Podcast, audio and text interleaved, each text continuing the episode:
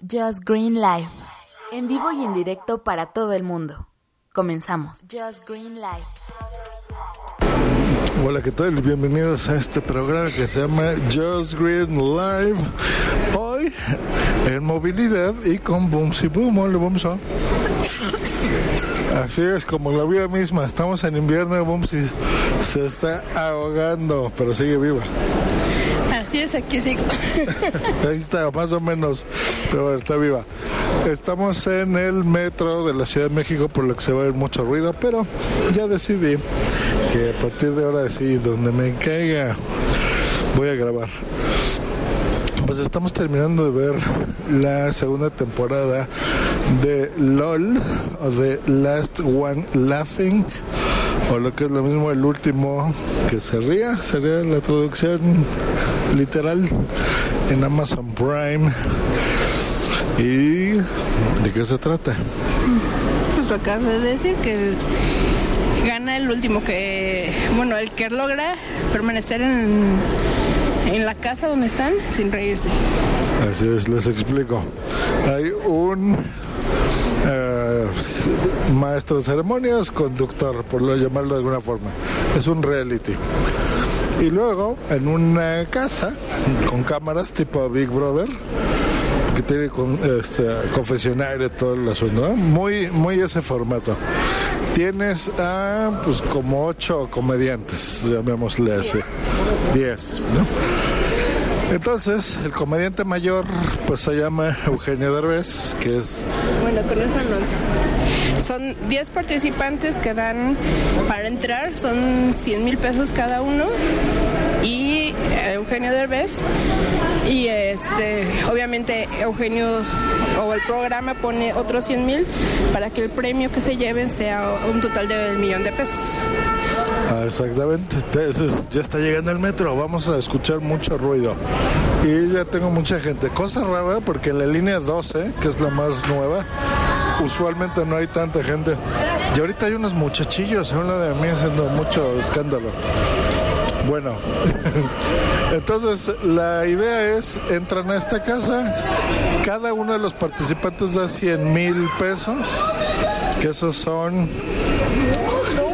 este, 50 mil dólares. Sí, ¿no? Sería el equivalente. Y pues el que gane se lleva la cantidad de un millón de pesos, lo cual está pues, bastante bien, ¿no? Es una buena lana sin ser una millonada, pero es muy buen dinero. Entonces, ¿por qué cada participante tendría que poner su propio dinero? Para que se supone se vean más comprometidos a realmente ganar, ¿no? Y no, no perder su propia lana.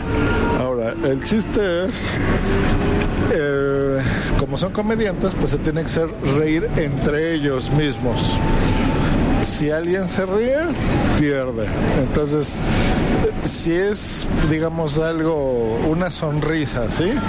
Entonces, en este caso, Eugenio Derbez, es el que conduce el programa, entra a la casa, hace un ruidito y te enseña una tarjeta. Te dice, pues, eh, aguas, ¿no? Tienes tarjeta amarilla. Segunda falta, pues tarjeta roja y te vas. Si es una risa muy evidente o el tiempo apremia y se está acabando el asunto, pues entonces este, ya te expulsan. Ya perdiste tu, tu dinero y la oportunidad de seguir jugando. Todo esto dura seis horas y para nosotros pues son seis episodios, ¿no? También algo así. Así es, son seis episodios que dividen, en la- bueno, fueron liberando en esta temporada dos episodios por semana, entonces fue rápido, fue rápida la tortura. La primera temporada pues estuvo bastante idiota. La segunda temporada igual, de idiota. Igual. Sí, el- aquí el, el- también otra de las reglas es de que el, el que el participante que esté sin sin interactuar también les, les ponen tarjeta ya sea amarilla o roja dependiendo de si, si no le están echando muchas ganas o sea que de- están haciendo cosas para evitar tener contacto con los demás pues también les van sacando tarjeta y igual este, o se vale usar de todo desde hacerles muecas a los demás, usar este, hacer sus chistes verbales, físicos, sacar personajes, o sea, pueden hacer de todo. La idea es hacer reír al otro y tú mantenerte lo más serio que puedas. Hasta ahí, o sea, lo que dice Boomsy suena interesante, poco no, muchachos, si es que no lo han visto. El problema es, no sé si sea los mismos comediantes mexicanos o lo que intentan hacer que lo arruinaron en la primera temporada. Porque la primera temporada invitaron como a cómicos eh, muy clásicos de una época muy absurda en México, como la Chupitos. o sea, desde el nombre, ¿no? Ya se entiende. Entonces es un humor muy de pastelazo, muy tonto, la verdad muy de para que me entiendan, me voy a poner una peluca, me voy a poner lentes como de fondo de botella y me voy a poner este chichis falsas y un, un, dildo en la mano y, con eso te va a hacer reír porque me ve idiota. ¿no? O, la señora que se viste como de taporocha, o sea, que es la típica persona que es alcohólica y vive en las calles como si fuera un homeless, ¿no? Entonces eso hace reír, ja, ja, ja. Ese es el humor de pastelazo que se maneja en México, el cual es súper idiota. Bueno, se manejaba, creo yo, en los ochentas, porque ahora hay cosas con los estandoperos y, y cómicos ya más de nuestra generación que te hacen reír, ¿no? Así es, y también, bueno, también hay, de antes, ¿no? comediantes de antes que son muy buenos. Por ejemplo, ahí está tienes... Uh, ya bajamos, estamos en Zapata. Vamos, vamos. Sí, entonces este, ahora el humor pues ha evolucionado, ¿no? Como igual que de todo, la televisión, la radio, que ahora, o los podcasts, que ahora los estoy haciendo mientras estamos aquí en el metro, ¿verdad? Con Boomsy. Para variar, hacer algo distinto aquí en Just Green Life. Es para acá a la derecha. Este bueno, entonces, la verdad, pues no da risa, a pesar que sea gente interesante.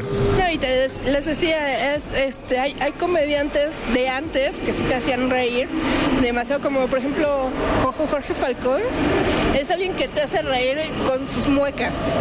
O sea, independientemente de, que sus, de sus chistes, que sí dan risa, o sea, las muecas que hace y todo, o sea, ese sí es un comediante realmente. Polo Polo pues usa el doble sentido y todo eso, también hay gente que le gusta y, eso le siento que hasta eso era es un poco más divertido, se puede decir. Claro, claro, chistosa. El humor que manejan, sí, pero no, como dice ellos, o sea, al recurrir al, clásico pastelazo o al chiste de pues se oye mal, pero de, de, pedos, de eructos, todo eso, pues... Exacto, es muy tonto. Entonces, bueno, pues básicamente así es. Entonces van eliminando a todos y al final, pues alguien se lleva los 100 mil. No les vamos a decir quién, no, no, no tiene caso. Mm, no se las recomiendo yo. sirva este audio por si ustedes ven el título y dicen, ah, voy a ver qué opina ellos. Este, y ahora boom, porque va a estar mucho en mi podcast. Ah, bueno, y al parecer va a haber una tercera temporada. Y eso es, además un poquito interesante porque al parecer va a ser de gente eh, que, no, que no son comediantes profesionales, sino del público que quiera participar. Ah, mira, a lo mejor ese sí hace reír, no sabía. Sí, que eso sí se me hace un poquito más interesante para ver ahora sí que cómo están los nuevos talentos, ¿no? En México.